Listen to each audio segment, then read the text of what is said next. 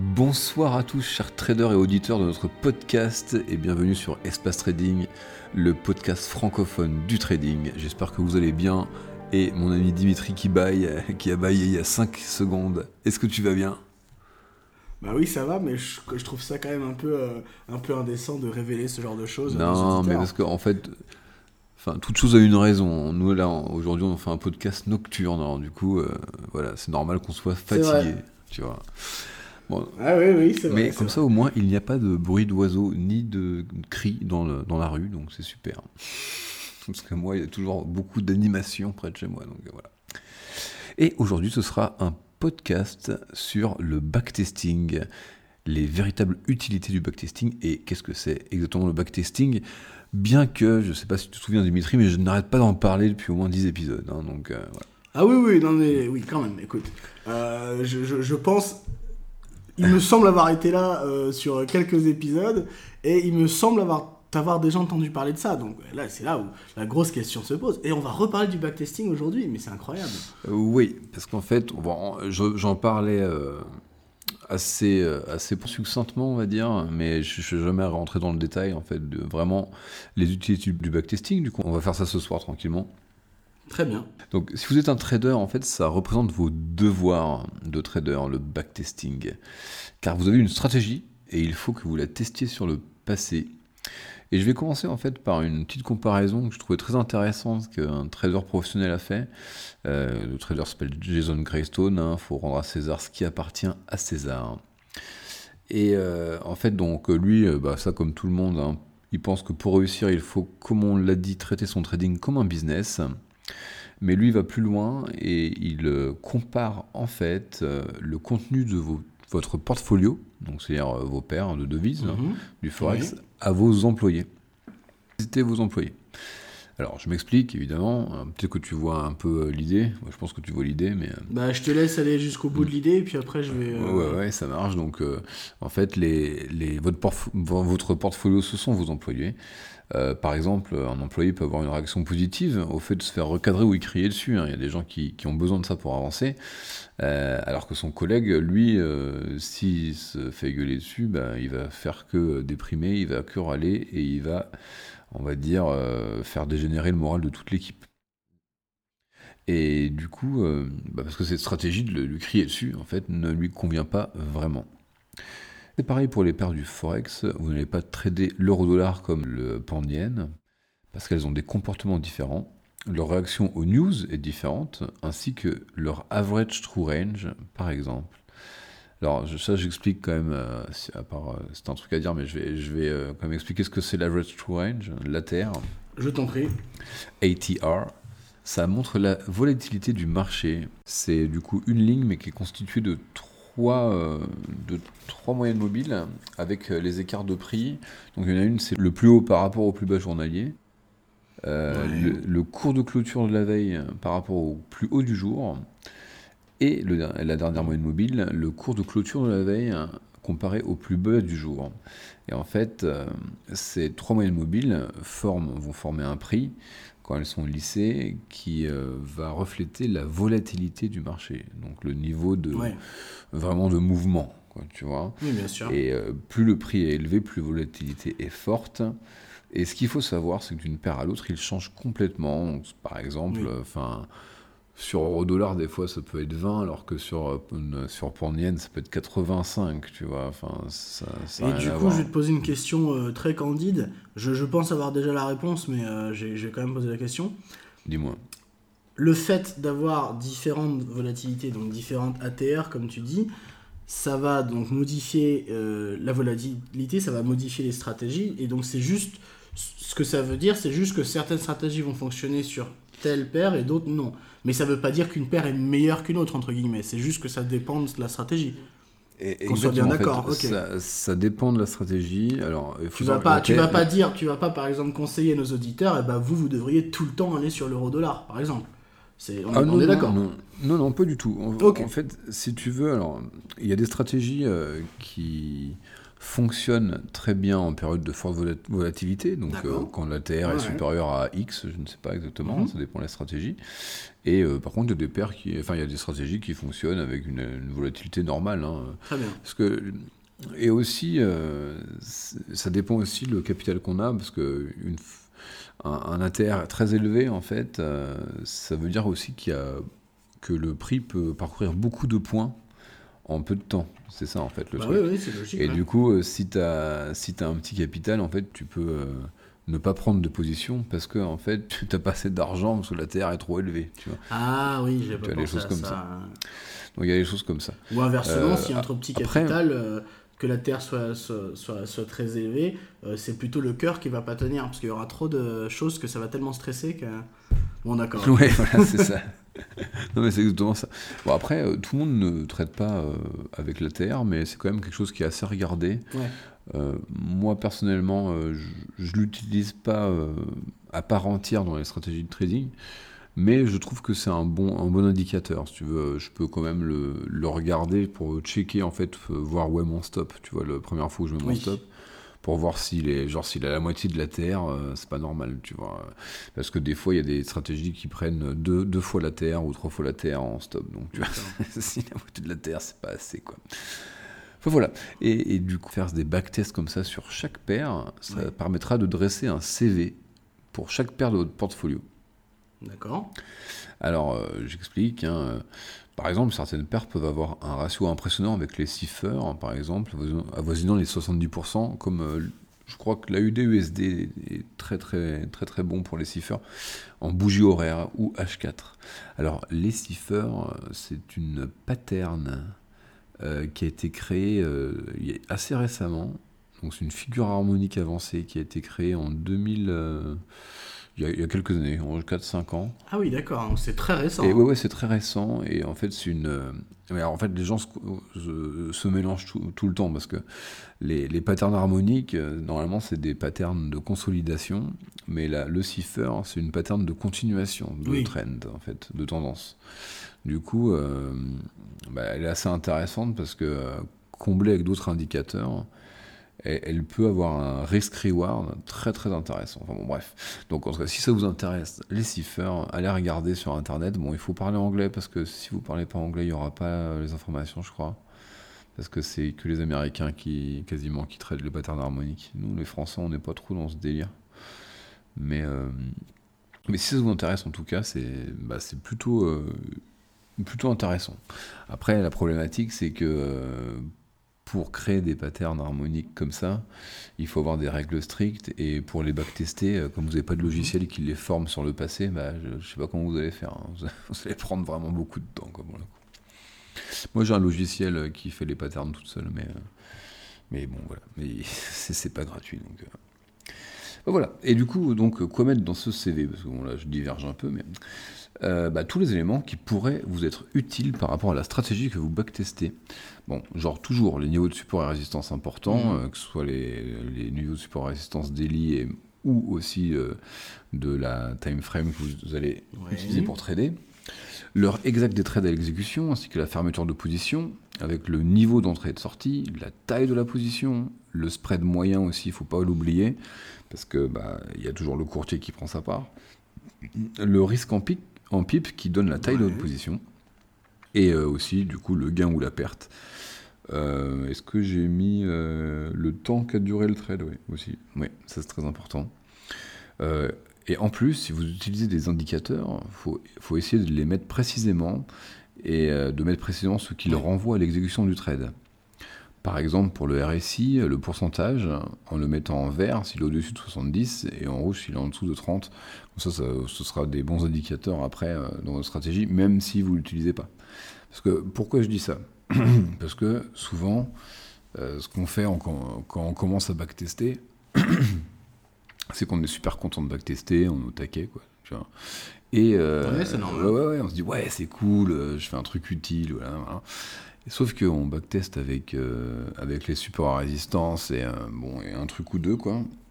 Et au- à la- à la moitié, à la moitié du backtest ou même à un tiers, on se dit ah ouais mais attends, euh, j'ai remarqué que si je rajoutais ça, ça avait l'air, ça a l'air mieux quoi. Du, coup, euh, bah, si, si tu te dis ça, faut que tu recommences tout en fait. Ouais. Donc, Non, mais c'est oui, vrai, mais- c'est oui, sûr. donc euh, en fait, au lieu de vous dire ça, euh, le, ce que je vous conseille, c'est tous les indicateurs que vous aimez bien et que vous pensez utiles, et même aussi les retracements de Fibonacci, euh, enfin voilà, les supports à résistance, les, les, les, les trend lines, euh, tout, tout ce qui, enfin les, les figures chartistes, vous pouvez backtester peut-être si vous voulez tout ce que vous connaissez en même temps. Donc ça va vous prendre un temps fou. Mais vous allez le faire qu'une fois. Et du coup, après, ce que vous allez pouvoir faire, c'est par rapport à tout ce que vous avez euh, bah, noté ou relevé comme, euh, comme stratégie de trading, comme niveau important, tout ça, vous allez essayer d'élaguer pour voir ce qui est important et ce qui n'est pas important, ce qui marche et ce qui ne marche pas sur cette paire. C'est comme ça que les traders font, hein. Euh, les traders profonds. Enfin, ceux qui font des, euh, des traders manuels. Voilà, ça c'est déjà pas mal. hein. Et quand, quand, on, quand on fait ça, euh, après on connaît en fait la paire qu'on vient de backtester, puisqu'on met, je sais pas, en- entre 20, 20 et 30 heures pour backtester une paire. Comme ça. Ouais. Donc, euh, ouais. Mais ça met, ça met du temps, ouais, c'est sûr, parce que moi je sais que je t'ai je t'ai vu, enfin je t'ai vu. Non, mais je t'ai entendu. Si, je t'ai même vu backtester euh, des stratégies euh, sur des paires où tu me dis, ah bah tiens, c'est, euh, je suis content, j'ai backtesté sur la paire depuis euh, 15 ans, depuis 20 ans. et euh, Ouais. ça a été. Bah, c'est- euh, c'est- c'était long. c'est- et C'est c'est comme ça qu'après tu peux voir si justement une stratégie, la stratégie que tu essayes en, en ce moment même, fonctionne ou pas sur telle paire. Exactement. Et c'est vrai que c'est c'est vrai que c'est indispensable parce que de se lancer une stratégie qui a l'air plutôt pas mal comme ça sans l'avoir testé Bah avant, oui. c'est plus compliqué, c'est plus du suicide. Ouais, c'est plus du suicide. Ouais, ouais. Bah, aussi, un autre point, euh, si vous comptez trader manuellement sans robot de trading du tout, il est conseillé, voire vital, de faire ce backtest manuellement. Parce qu'il y a aussi, euh, tu sais, des des façons de backtester avec un robot de, de backtest hein, Ouais, qui fait sûr, les- automatiquement les trades et qui vous donne le résultat en quelques minutes. Mais le problème, c'est que euh, bah, si c'est lui qui a pris tous les trades euh, tout de suite euh, et que ça vous a, ça vous a pas du tout habitué à être devant le marché, à analyser les bougies, à, à comprendre comment Ah oui. votre stratégie fonctionne, euh, en fait, ça vous donne aucune. Parce que quand on est face au marché, il faut bien se dire que c'est en temps réel, donc c'est forcément très différent d'avoir le, le backtest, d'avoir le d'avoir les graphiques qui datent de je ne sais combien d'années et puis d'avoir le marché en temps réel. Déjà, il va y avoir une pression supplémentaire et en plus de ça, l'analyse sera pas forcément la même. Bah euh, oui, mais après, même en fait, si euh, tu utilises euh, finalement un robot de trading pour, Ouais. pour tester, enfin pour trader après, ça reste compliqué parce que comme tu vas, ton métier c'est un peu trader, hein, du coup, parce que là moi je m'intéresse aux traders, enfin ceux qui veulent devenir trader. Bien sûr. Euh, si tu es, en train de regarder ce que fait le prix et que tu as ton robot euh, de trading, eh ben, tu vas avoir du mal bah, à le laisser faire en fait. Parce que tu vas voir des signaux contraires, tu vas voir des trucs et du coup tu vas pas, tu vas pas euh, arriver à suivre en fait ta stratégie. Quoi. Bon, après, voilà, après il y a des gens qui, qui arrivent bien, mais je pense que ce sont des gens qui font les deux. C'est-à-dire ils ont backtesté manuellement et après ils ont créé leur robot de trading fidèle au plan de trading qui- qui- qu'ils ont. Et le problème, Mhm. c'est que trouver un robot de trading qui fait exactement ce que vous voulez, ça n'existe pas. C'est soit vous allez, vous allez le payer 10 000 euros, soit vous allez mettre des mois et des mois à essayer de le coder. Ben, pour les gens les plus courageux, comme moi. Euh, oui, bon, ça. attends, et rigole pas, j'ai codé, euh, j'ai codé les paramètres d'entrée du robot de trading et, euh, et euh, bah, il y, en a pour l'instant plus de la moitié qui fonctionne, donc c'est quand même pas mal. Après, il me reste tout le reste. Ouais, bah surtout que ça fait, ça fait combien de temps? Ça fait, ça fait deux semaines, trois semaines Trois semaines, je crois, trois semaines. Trois semaines, ouais. mais bon, après, là, là je vais rentrer dans. Là, je suis en train de rentrer dans le, le problème, en fait. la vraie problématique du, du code. Ouais, c'est sûr. Mais bon. Alors, euh, donc, on était où? Euh, Oui, donc pourquoi manuellement? Pour la simple raison que si vous destiné à prendre des trades manuellement, il faut que vous vous habituiez à analyser bougie par bougie le marché, comme je l'ai dit, avec le temps que ça prend, sinon vous ne serez pas prêt psychologiquement à trader votre stratégie. Je vous l'ai dit, je l'ai ressenti la dernière fois, quand tu es dans un trade pendant plusieurs heures, voire plusieurs jours, en tant que trader novice, si tu n'as pas backtesté, comment tu vas tenir la position psychologiquement, qu'elle soit gagnante ou perdante. Bon, je sais que Dimitri euh, enfin, avait raison d'ailleurs en disant qu'une position gagnante est encore plus dure à ne pas fermer. Mais euh, quoi qu'il advienne, euh, comment tu vas faire pour respecter ta stratégie si tu ne l'as pas testée? Tu seras pris d'émotions comme la peur ou l'avidité, a mhm. priori. si tu n'as pas confiance en toi, c'est que tu ne t'es pas forgé de certitude assez forte en relation avec ta stratégie de trading. Et cette confiance se gagne à force de tester manuellement bougie par bougie, ta stratégie de trading. Car juste des résultats tirés d'un système de backtest automatisé pourraient être comparés psychologiquement à un de vos potes de trading qui vous dit Ah ouais, ouais, c'est vrai, j'ai testé ce système, il est profitable, tu vas voir, c'est du 75% de réussite. Hmm. Mais euh, un autre souci de ça aussi, c'est le deux choses. Il y a le, le imposter syndrome, donc le syndrome de l'imposteur. Je sais pas si on en a parlé la dernière mais fois. Mais pas la dernière fois, mais on en a parlé euh, il y a. On a parlé, je crois mais je suis pas sûr. Très bien, tu pourras couper ça en montage. Mais non, mais je, je, suis plus sûr en fait. Moi non plus, mon dieu. C'est, je, eh bah, déjà, je sais que je, j'ai tendance à me Bah redis-le alors, parce que je m'en euh, souviens pas. Au pire, je checkerai je, je, je couperai le, passage. Le, syndrome de l'imposteur qui est euh, une sorte de, de, méconnaissance de soi ou un problème de, vision de soi qui souvent vient d'un certain manque de, d'estime de soi et qui mhm. peut aussi venir euh, d'un certain manque de, retour sur soi-même.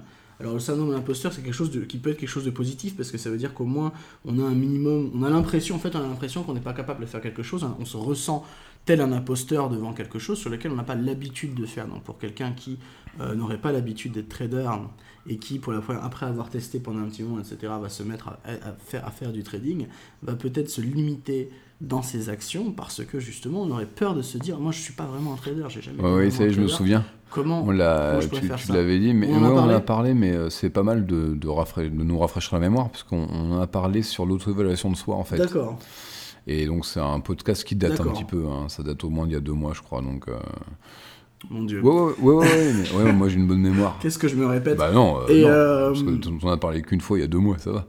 Mais, euh, mais de toute façon, c'est très important parce que là, c'est un petit peu, euh, un petit peu différent. Là, là. Bah là, là c'est effectivement c'est un rapport avec euh, ce qu'on est en train de dire. C'est ça, ça c'est un des, une des premières choses qui peut nous, nous, limiter en fait dans ce qu'on fait. Donc c'est effectivement c'est le, le fait de pas de, de pas se voir tel que ce qu'on pourrait être et donc effectivement le rapport avec ça, comment faire pour contrecarrer ça, c'est essayer, continuer d'essayer euh, et par la, par, par, par la discipline, ça peut-être l'épisode sur la discipline, on avait parlé de ça, par la discipline de, de, de, réussir à voir que c'est pas que la réalité est différente de, de, nos appréciations, de pas de nos appréciations, mais de nos appréhensions mhm. plutôt. C'est clair. En tout cas, ce, cette, cette, histoire de, soit Twitter qui te dit d'acheter ou un, de tes potes qui te dit d'acheter euh, ou de vendre de l'euro-dollar à un instant T, ça fait du bien sur le moment, mais en fait, en, réalité, même si ça vous met en confiance à un point donné, un instant T, il n'y a aucune réelle et profonde certitude ancrée au fond de vous. Et quand vous allez commencer à trader, votre confiance s'ébranlera au premier petit tracas, puis volera en éclat au premier drawdown. C'est assez bien dit, mais malheureusement, c'est la triste réalité du marché. C'est assez similaire, si vous voulez, à un pilote de chasse. Euh, vous allez commencer à bosser sur un simulateur, euh, mais entre être dans un simulateur et dans un vrai avion à piloter, ce n'est pas la même histoire, hein, car même si c'est un petit peu euh, chiant de se cracher en simulateur, bah on recommence au pire, hein, tu vois. bah, on a, on a vie infinie, hein, alors que bon, se cracher en réalité, avec des mm. centaines de vies entre vos mains en plus de la vôtre, ce n'est pas la même, et que ce soit au niveau psychologique, au, niveau des enjeux, enfin voilà, et là, c'est pareil hein, pour une stratégie de trading, il ne faut pas prendre ça à la légère. C'est avec votre argent que vous allez trader et vous ne pouvez pas euh, bah, faire confiance ou vous ne vous pouvez pas euh, vous donner des, plusieurs essais quoi, avec des, un vrai compte de trading. Et, euh, et, pour revenir là-dessus, et pour revenir tiens, sur, sur, la, sur la psychologie du truc, c'est bon, je me réveille. Pour revenir sur la psychologie du truc, et par rapport, tu dis l'importance entre un entraînement et la réalité qui souvent va être très différente. Euh, aussi, je pense que une chose qui est importante à dire, c'est que peut-être les premières fois, il va être très probable que la, la, personne, moi par exemple, je m'effondrerai la première fois euh, devant la réalité et que j'arriverai pas forcément à tenir une position, je, je serai trop stressé, mhm. comme on, on en a déjà dit, hein, voilà, avoir la peur ou et tout. Et, et ça, c'est pas grave, parce que face à une certaine responsabilité, en fait, euh, l'être humain très facilement se décompose, s'écroule complètement. Ouais, J'imagine, tu sais, comme tu, tu, tu verrais euh, une sorte de film, un truc qui se dilapide complètement. Tu ou- penses pas que ça dépend, euh, ça dépend un petit peu des psychologies, des caractères des gens? Alors, ça dépend. Oui, non. En fait, non. oui, et non Oui et non. Oui. Oui. et non dans le sens où on- certaines personnes vont avoir plus de résistance face au stress et beaucoup plus de résistance euh, ou de prise de décision rapide qui vont permettre de garder la tête froide Mhm. dans des moments euh, difficiles. Euh, mais récemment, je vais te dire pourquoi, parce qu'en fait, je pense que tu as dû entendre parler du problème, comment ça s'appelait en français Le trolley problem, c'est le problème de, du, du, du, du train Ouais. avec le c'est sur l'ut- l'utilitarisme en fait c'est une expérience psychologique qui existe depuis euh, 50 ans je crois un truc comme ça faut pas que je me trompe il me semble D'accord. pour vérifier un trolley problem c'est une, une expérience où sur, sur un train en fait tu vas prendre euh, un chemin de fer et sur le chemin de fer il va y avoir une intersection en fait entre les deux donc avec un comment on appelle ça en français? Quelque chose on appuie sur un bouton pour changer le la voie du train Ah, c'est un bifurcateur là. Ouais, bifurcateur, voilà. Et, et donc, avec les deux voies, donc la voie sur laquelle le train se dirige, il- on imagine qu'il y a cinq personnes sur la voie qui ne se rendent pas du tout compte qu'il y a un train ou quoi. Et Mhm. sur l'autre voie, dans laquelle le train ne se dirige pas, il n'y a qu'une personne. Et on imagine quelqu'un qui est devant un levier, et le levier permettrait de modifier la voie et donc d'aller vers la, la- la- que le train écrase plutôt une personne que cinq. Ouais. Et, et donc cette expérience euh, a été posée à, à beaucoup, à beaucoup de gens, et la majorité des gens ont quand même expliqué que oui, oui, ce serait mieux d'activer le levier et de, bah, du coup, de tuer une personne plutôt que de tuer cinq personnes. cinq. Voilà, parce que Mmh, une mmh, personne plutôt que cinq, on va réussir à sauver quatre vies quand même.